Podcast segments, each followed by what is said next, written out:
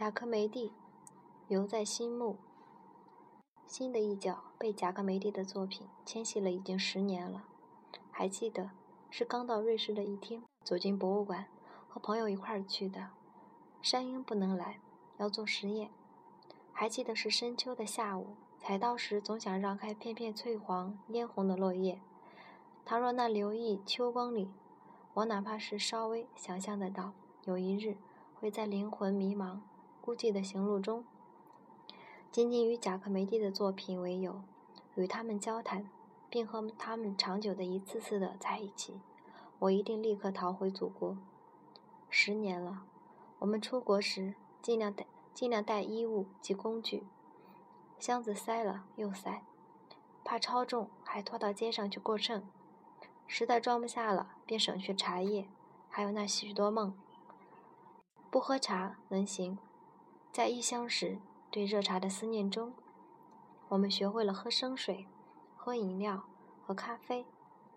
两千年暑假，揣上完成的一本去拜访久违的王世襄老，去拜访不曾相识的一位女作家，为这本书通向中国民众求一纸题签，求一篇前言。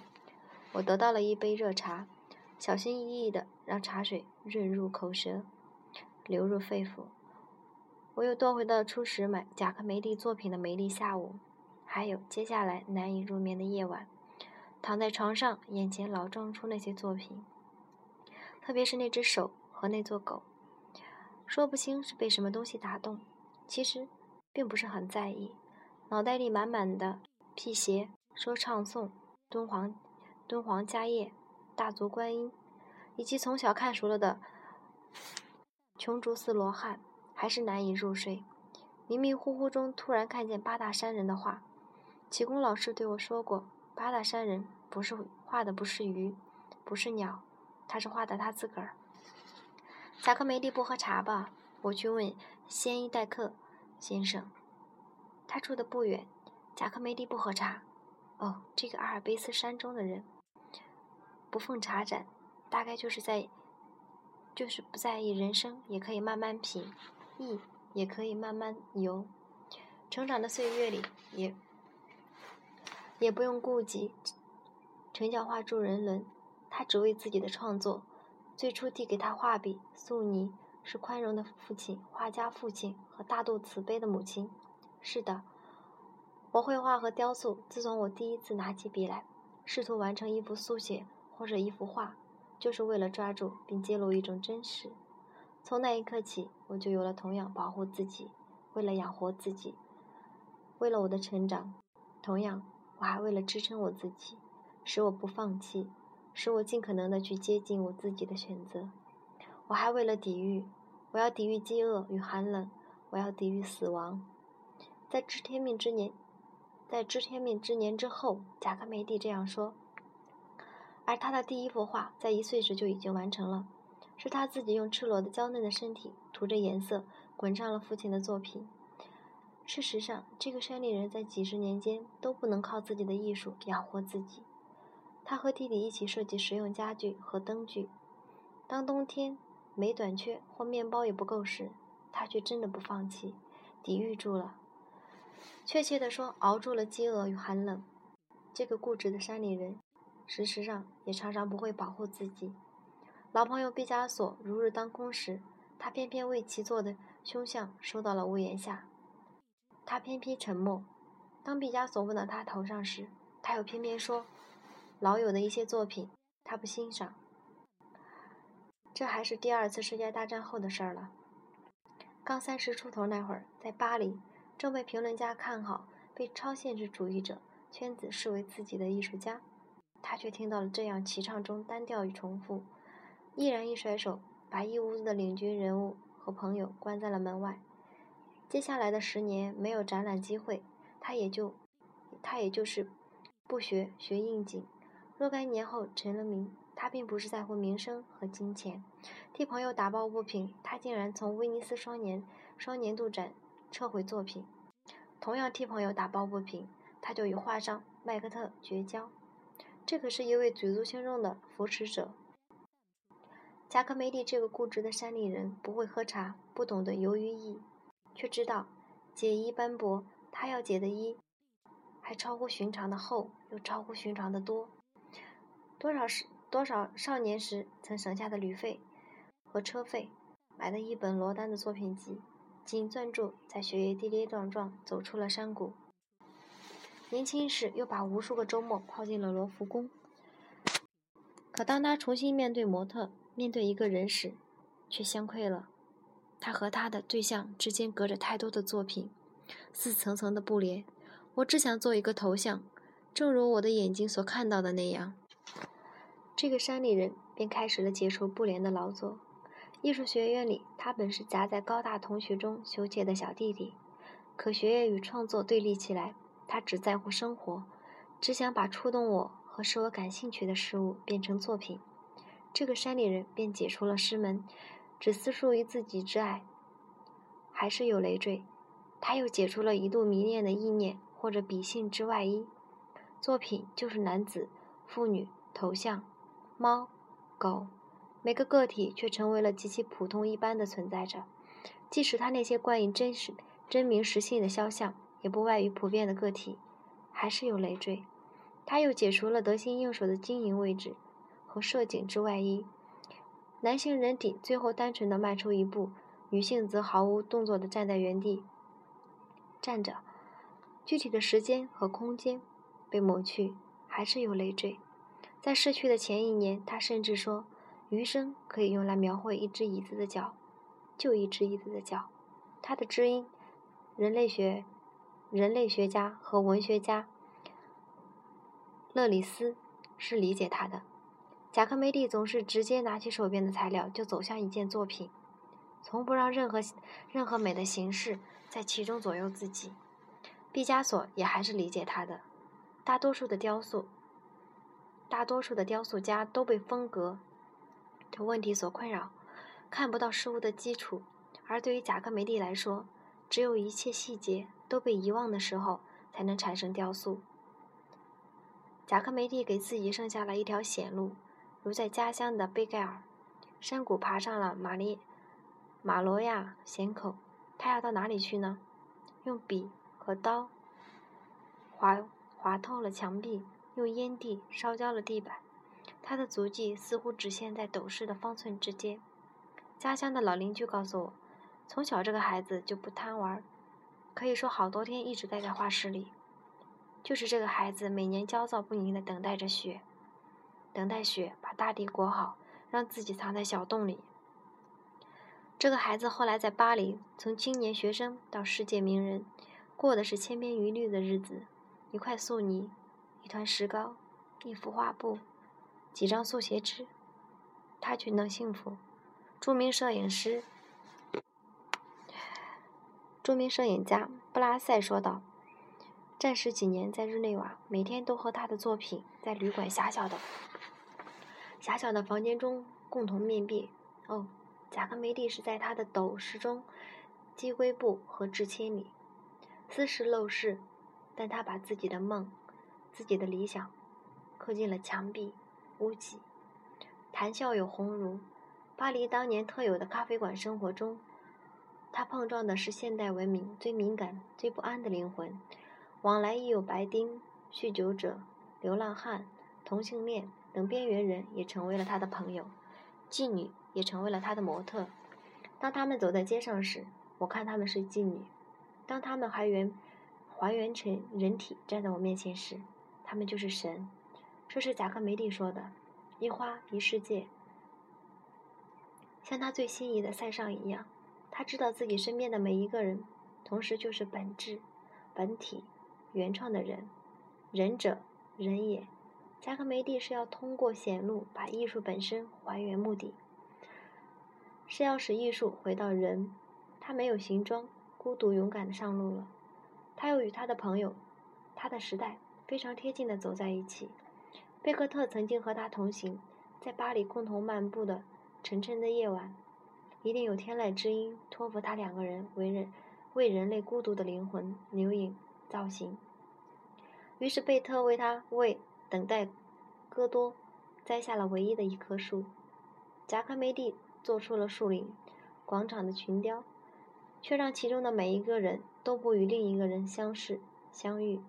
热内曾经与他同行，当热内双手交给他一个小偷的日记时，他对自己的这个模特，一位真正的流浪汉，成长起来的文学家，肯定地说：“您真美，和所有的人一样，不是吗？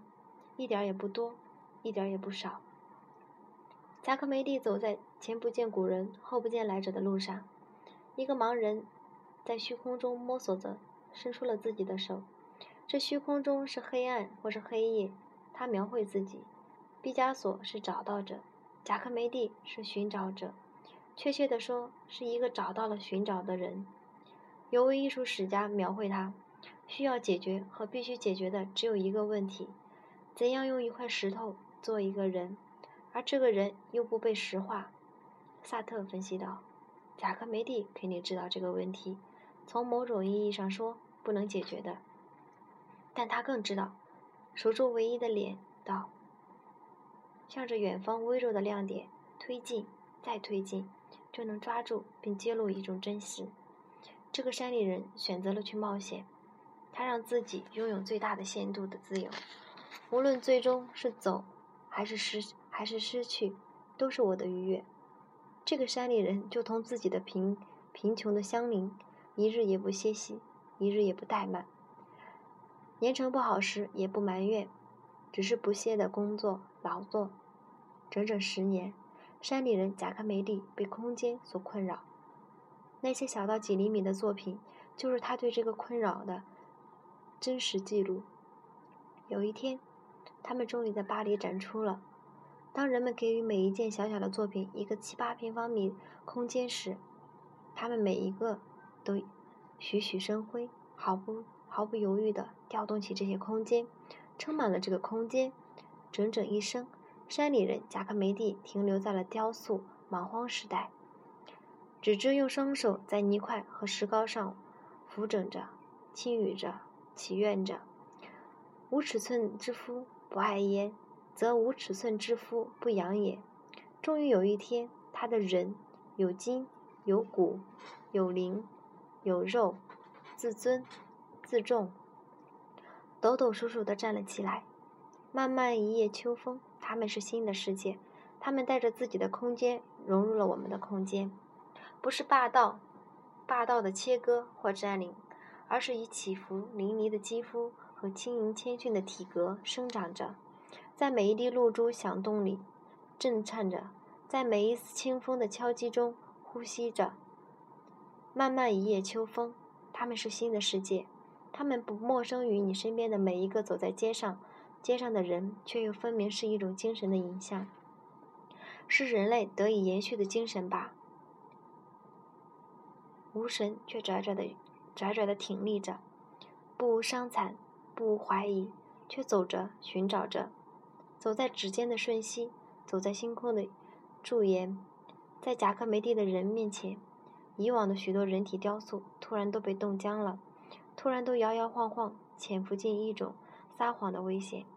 贾克梅蒂这个山里人，这个固执、勇敢、诚实、勤劳的山里人，似乎用双手把自己的雕塑揉成了水墨长卷。他把有内涵的笔墨揉进去，他把可流动的时间揉进去，闲适的瞬间连连绵绵。他的长卷，笔酣墨沉，游云惊龙，千言万锐。一山无尽。这个山里人有了自己的世界，他的头发渐渐花白稀疏了，他的骨血流入了行走的男人、威尼斯妇女，还有那座孤独的狗。作为一个没有做过父亲的男人，这些作品犹如他特殊的孩子。他知道，自己总有一天要送走这些孩子，他们将，他们将长久的、长久的活在人间。可他就是不能割舍。所以他总是一次次的重新开始，所以他总是不会结束。这些孩子要出门了，贾克梅蒂又看了看斗室外的泥泥泞，还是实在放心不下。他目睹过战争与死亡，经历过寒冷与饥饿，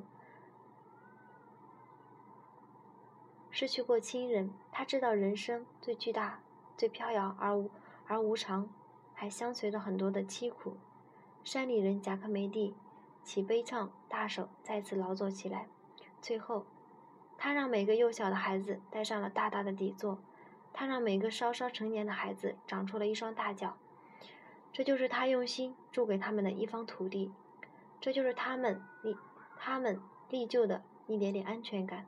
他们想让他们在人世上不要轻易的遭到凌辱。他是想让他们在人世上能够躲开无情的伤害。他把心操尽了在这些孩子身上，自己便在雪里消融了。在这间屋子里，一个真正的人慢慢死去，他在消耗自己，正转换自己，再融入到他的女神中去。热内在好多年前说过，贾克梅蒂是累死的，医院查不出任何病因，他的心扔下了他。